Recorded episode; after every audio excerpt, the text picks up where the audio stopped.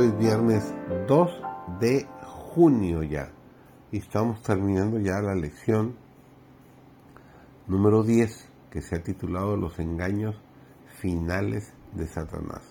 Su servidor David González y entramos al resumen de nuestra lección.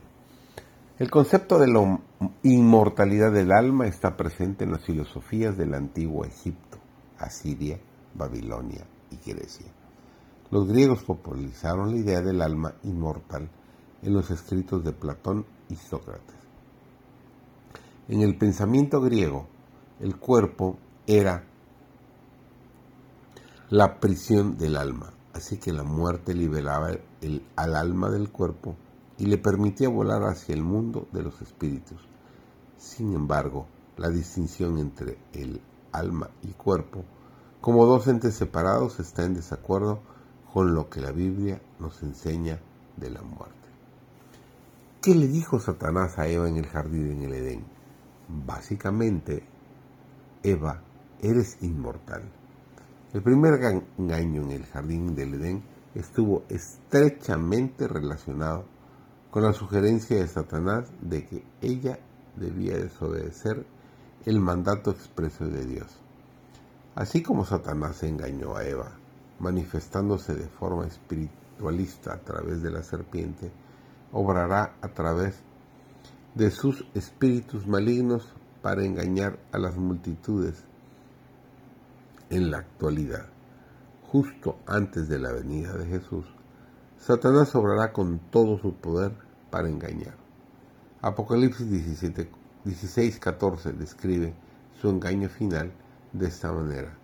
Son espíritus de demonios que hacen señales y van a los reyes de la tierra en todo el mundo para reunirlos para la batalla de aquel gran día del Dios Todopoderoso. La inmortalidad del alma, un engaño babilónico, es una falsa comprensión de la muerte que abre el camino a la influencia engañosa del espiritismo. El próximo gran engaño se enfoca específicamente en la adoración. En Apocalipsis 14 y 17 Juan describe un tiempo en el que los principios de Babilonia, incluida la adoración al sol, entrarían en la iglesia cristiana durante una era de transigencia.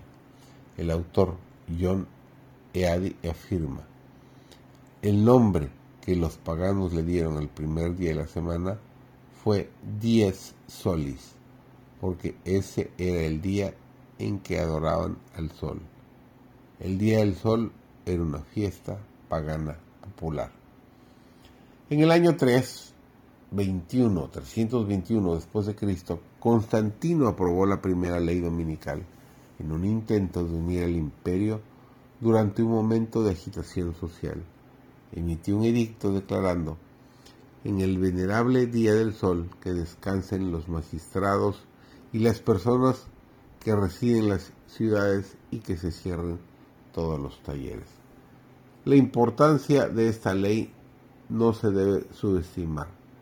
No era una ley que impusiera la observancia del domingo a todos los súbditos de Constantino, pero sin duda fortaleció la observancia del domingo en la mente de la población romana. La buena noticia es que Dios tiene millones de hombres y mujeres sinceros que lo aman y anhelan conocer su verdad. Sus corazones responden a medida que estudian la palabra de Dios y aprenden nuevas verdades. Lo único que quieren es lo que Dios quiere.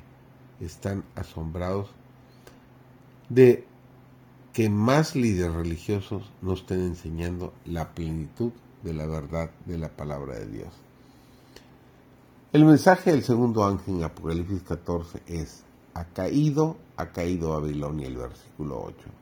En Apocalipsis 17, la mujer identificada como la Babilonia espiritual, vestida de púrpura y escarlata, cabalga sobre una bestia escarlata pasando su copa y embriagando al mundo con el error. La iglesia y el Estado se unen. La falsedad prevalece. Los demonios obran milagros para engañar. El mundo se catapulta hacia el conflicto final. El pueblo de Dios es calumniado, ridiculizado, oprimido y perseguido, pero en Cristo y por el poder de su Espíritu Santo son firmes en su compromiso. Todos los poderes del infierno y las fuerzas del mal no pueden quebrantar su lealtad a Cristo. Están seguros en Él él es su amparo y fortaleza, su pronto auxilio en las tribulaciones.